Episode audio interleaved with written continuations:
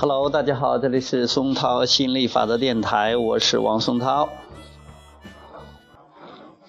呃，今天再谈一谈儿儿儿子上学的事儿。当然，现在儿子还没有上学，他他今今年已经十三了，应该在十岁的时候，他上三年级的时候，他说他不上了啊，然后我就同意了，他也就不上了。嗯，那已经有现在跟他同岁的他的呃。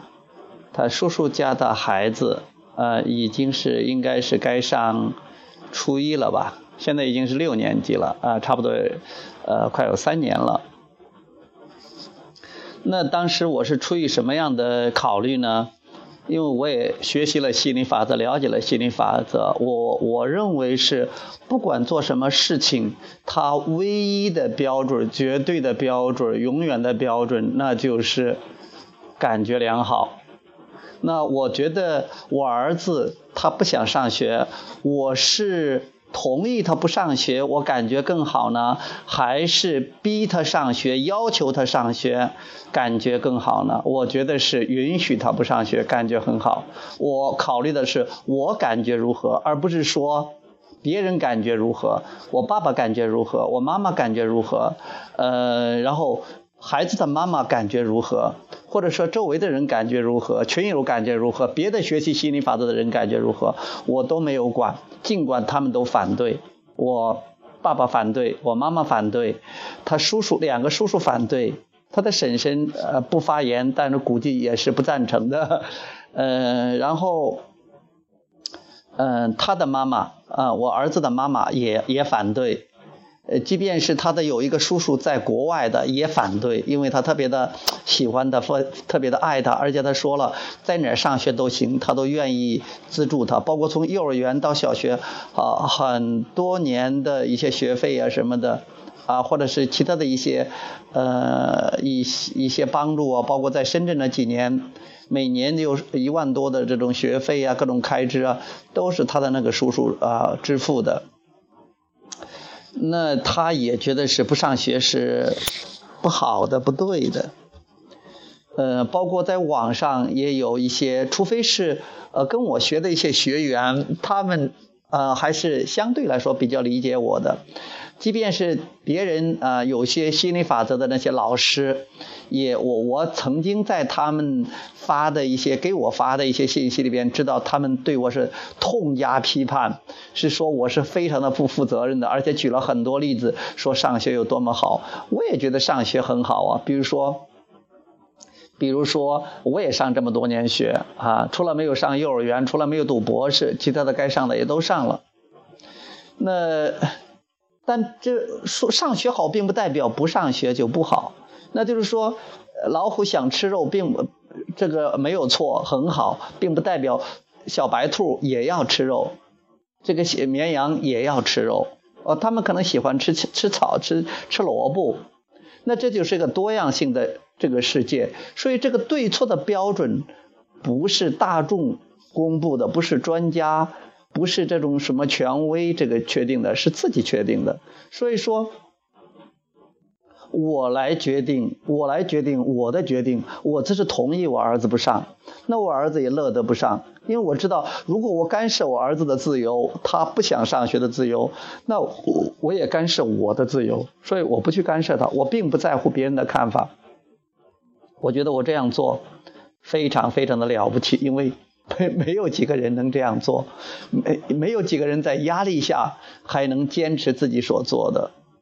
当然，我这我这些所谓的压力也不是很大的，因为也没有人逼我。但是他们也都是施加了一点点压力。他们我们家还专门去开了个会呀。然后我爸爸妈妈也经常说起来。就今天我跟我爸爸妈妈说起来，他们干涉我这个说我的这个头发的事理发的事儿。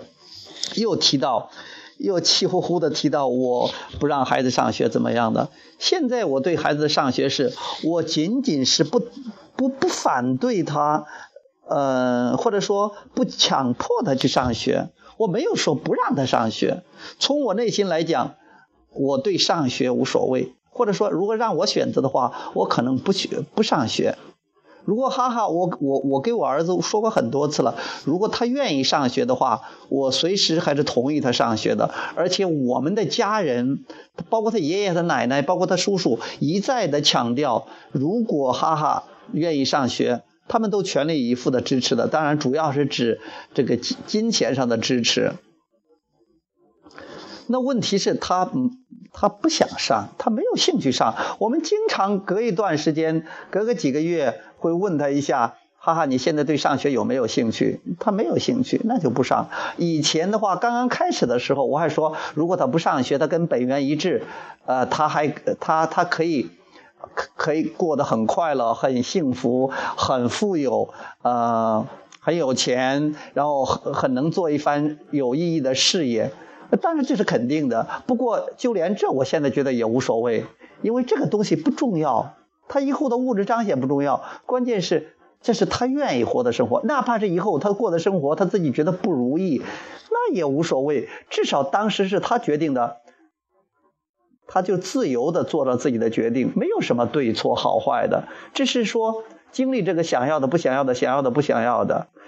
生命，生命是永无止境的一个过程，而不是说，哎呀，他错过了上学这个年龄了，以后呢，他成为永远的痛，永远的遗憾了，没有那么回事儿。那这是说明告诉他什么想要，什么不想要。况且我感觉他还是想要这个的，他是按照自己的心，从自己的内心出发，而不是说。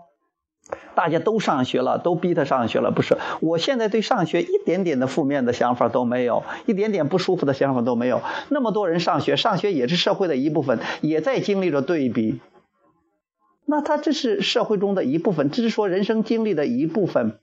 你可以想去经历就经历，不想经历不经历，你完全自己可以做主。我这是觉得我做出了我跟随我自己的内心的冲动、内心的想法做出了决定。我儿子也是，我觉得这已经足够了。唯一的标准就是我自己内心的那种感觉的标准。我感觉这样比较轻松，我感觉比较这样的舒服就足够了。至于说别人说什么，别人怎么评价，我不在乎的，或者说我尽量的不在乎。我觉得这个已经足够了，已经很好了。别人再怎么说。那也是别人的事儿，很多人都从他们那从他们的信念出发，对别人指指点点，对我指指点点，对我儿子指指点点，但是也没有用的，有什么用的？如果如果是你坚定了，别人说什么都没有用，别人的反对，别人的指责，别人的说三道四，对你不起作用的。往往是在你不确定的时候，别人都容易给你指手画脚，别人容易就是给你这个。指挥来指挥去啊！当然，你如果不清不不清楚、不确定、迷惑的时候，你就很容易听别人的了。你永远不可能通过听别人的，你还能感觉到幸福。就像今天我给我爸爸说的，我说我不会听你的，哪怕是你是我爸，以前听了也就听了。我听你的，有些觉得也没有错，但是我从现在起，我已经好久已经不再听你的了。因为我有我的情绪引导系统，我也不会让你听我的，我也不会让别人听我的，包括我的儿子，但是我也不会听别人的，这是个原则问题。我要听从我内心的指导，我要听从我的情绪啊，而不是说不管你们给我施加多大的压力，这些都没有用的。虽然我们彼此相爱，但是如果是想着去控制别人的话，想要别人非要听自己的话，那不是爱，那要控制。想要爱，但是走错方向了。要明白的话，那不是现在有些信念还一下子转不过来，但是也是很确定的，至少是很确定的。我觉得内心很定的感觉不错。我觉得我的学对心理法则的学习和有意识的实践已经渐入佳境了。我给很多人做了榜样，我感到很自豪，很开心。OK，今天呢讲到这儿，好，谢谢大家，拜拜。